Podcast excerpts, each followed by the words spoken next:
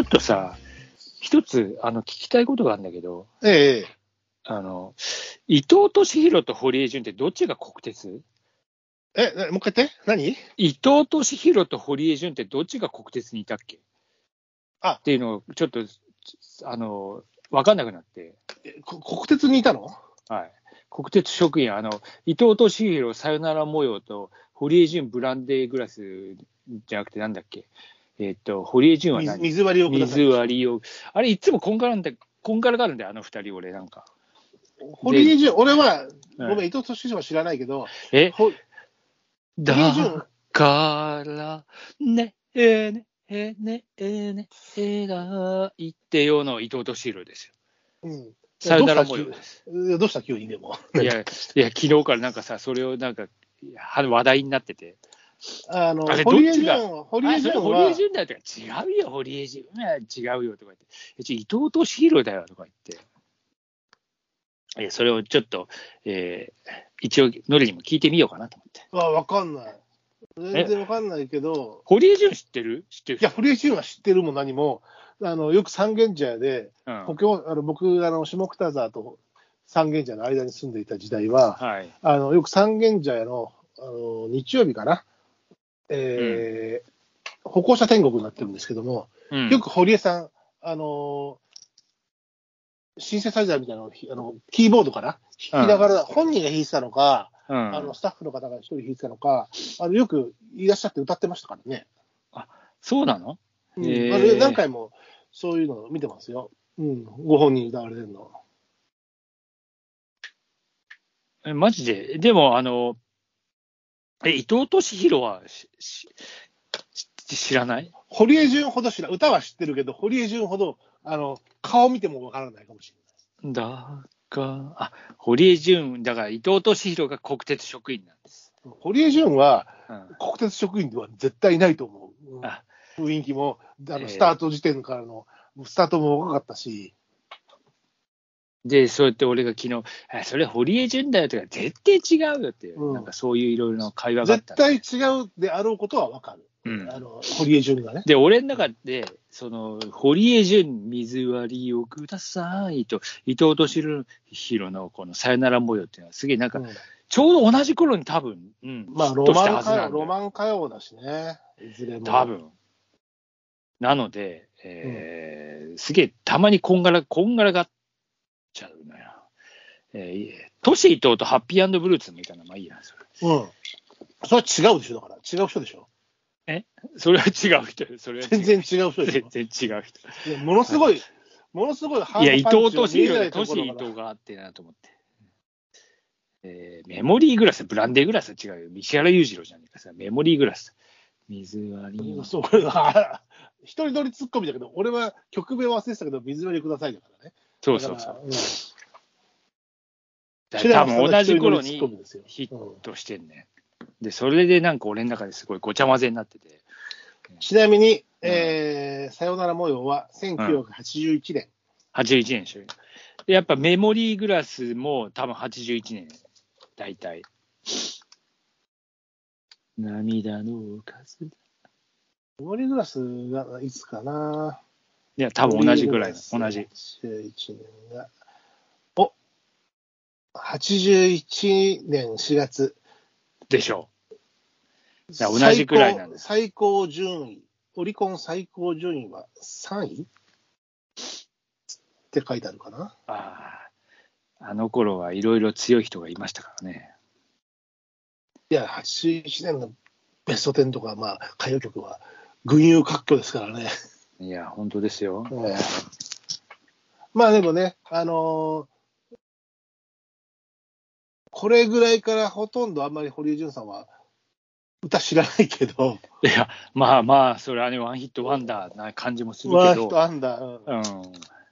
でもまあ今でもね、皆さん歌えるぐらいな曲ですから。それなに昨日酔っ払ってる時に、フクロウでずっと気になって、その話をしてたってこといや、違う違う。その前違うに、その前に、まあ。前あの、前ね。そう前がそあうそうるのねそう、その、うんフクロウに行き到達する前があるわけね。で、なんかいろいろそういう、えこの曲知らねえのとか言って、ああ、あれだよっつって、なんかメモリーグラスが勝ったのかな。あの国鉄職員でしたらみんな、違うよ、それは違うよとか言って言われて。それは違うことは分かるえー。堀江純は違う。そうそう。なんかもっとアイ俺、もっとアイ俺ドルのの中では、もっとアイドル路線の人だから。うんもう俺の中ではもうなんかもう、そう、そうなの。もういつもこんがらがんの、あの二つが。なんかこうね。だから、ね、えーね、えーなんか今日それを聞いてて、ちょっとすげえなんか今日、一人でハマりまくってた。ちょっと、うー、懐かしいっつって。なるほど、なるほど。ええまじゃあ次、カラオケでぜひ、熱唱くだあ、さああ、いいね、いいね。あの、カラオケもいい加減行く行くっつって言ってないからな、本当に。えいい加減行っとかないとな。もう俺も一まあね人カラオケでも、もう、ああ、ああ、ああ、つって。い。そうね、そうね。行けてないからね。えー本当にまあね、まあ一応そういう、えー時代のね、ちょっとこう、 振り、振り返りじゃねえけど、まあなんかね、いやいや、おっさんだ話。いやいやいや、まあ、そうそうそう。で、本来今日話そうとしてる話違うけど、あなたがまた全然、こう、膨らまそうと思えば膨らむんだけど、中途半端に、あのードラマどこ膨らませてんだよみたいなドラマの話をね、えー、不適切に程があるとか、こう、話すつもりがないのをぶっ込ん でくるそれって、ちょっと触るだけでは収まらないお話ですから、まちょたっと触るまたその辺はと収まらないの。うん、んまあ、のだいぶ君、はだいぶこう、下ネタが、に拍車がかかってるけど、大丈夫ですいやいや、あの不適切に程があるから、いやなんかすげえ分かっ面てますけ白どくなっちゃう。あれ面白いね、本当にもう。いや、そうじゃなくって、であもまあ、いよいよ本題にね違うでしょ、うんはいそこ膨らますと収まらなくなるでしょ。どこ膨らましとんねんってまた言うかみたいな。はい。えー、ま あ、ということ白松さんで、が、で白松さんはいはがいもともとプレゼンした話題があったじゃないですか。はい。あの、はいはい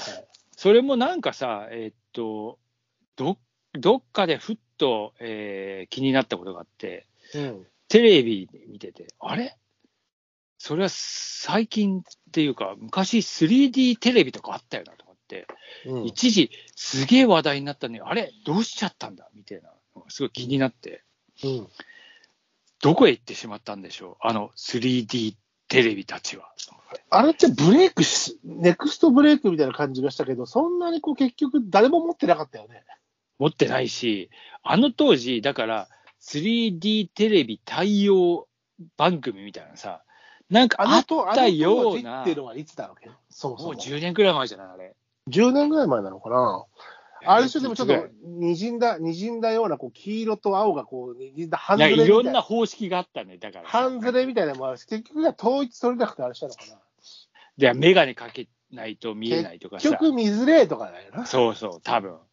そんなもん 3D になって楽しいのかっていう話で。でも最近のほら、あれはすごいらしいじゃん。あの、メガネが VR あがあ、そうそうそうそう、だから VR ね。そっちに取って変わってしまっていて、テレビで見るもんじゃなくて、こう、ご、ね、あの、もっと脳内に直接見てるものになってきたんでしょ脳内ではないけど。まあ、で目の前で結局そうやってどうせつけるなら目の前でやったた方だがなんか、あの、大手量販店の電気屋さんとか、そういう放送とメガネが置いてあって、あったけどね。あったでしょ、あのさ、ゴルフ、ゴルフボールが飛んでくるみたいな感じのさ、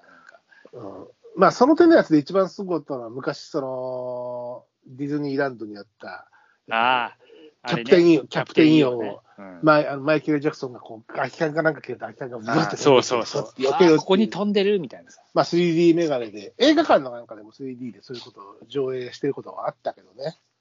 まあ、だかならんか普ず通っの、と、しかもずうっんとテレ 3D ビじでゃなくてはちょっと難ししかいのもね。そういう映画とかもずっと 3D で見えてるわけじゃなくて、まあそうそう、一時 3D 々だをもんね。生かす、生かすシチュエーションで、わざとそれ用のう、んうんそれが生きる、わざと驚かせるようなシーンをわざわざ作ってるみたいな感じだから、うん別に 3D だったからって映画が面白くなるわけでもないし、そういうことなんだよそね。結局だかうらんコンテンツの問題なんだよね。だからコンテンツが面白くなるわけじゃなくて、うん映像の視覚的効果として一つ面白みがあるってだけだから、うん。だから別に結例えば局、それをニュ生ーかスしたばコンテンツ作りニ。ュース番組を 3D で見たって別に面白くないわけで、まあ、けそういうことなんだよな、結局。うん、別にサッカー中、野球中継を 3D で見たからって、俺のところに球が飛んでくるわけでもなくてっていうところだから、いや まあ、結まあ局それを見せる、そうねその視覚的効果を見せる作り方をして、驚かせるっていうこと以上ではないんだよね。結局それでしょ。だから普通のて、まあ、今やっている、えーテレビ放送にあんまりこうメリットが実はなかったそうっていう。うんそれで見せるものには、見せると、それで見せると面白いものじゃないからね。うんまあ、ハードを作ってる側はさ、いろんなことをして売りたいわけだから、それはもちろんさ、まあでも、まあ、でもね、そういう試みが何かのこうテクノロジーの発展に貢献したことは間違いないだろうし、うんまあ、それが結構、あの今の VR ね、なったりとかしてると思うんで、その、いろんなこう、時代のあだばらになってしまうようなテクノロジーって、えーあるけども、それっていうのは、あの、一見何だったんだろうねっていうけど、その次のテクノロジーに生かされてるとは思うけど、うん、あるよね、そういうあだばな的な、まあ、家電でいうところのあるでしょ流行り、だから流行り。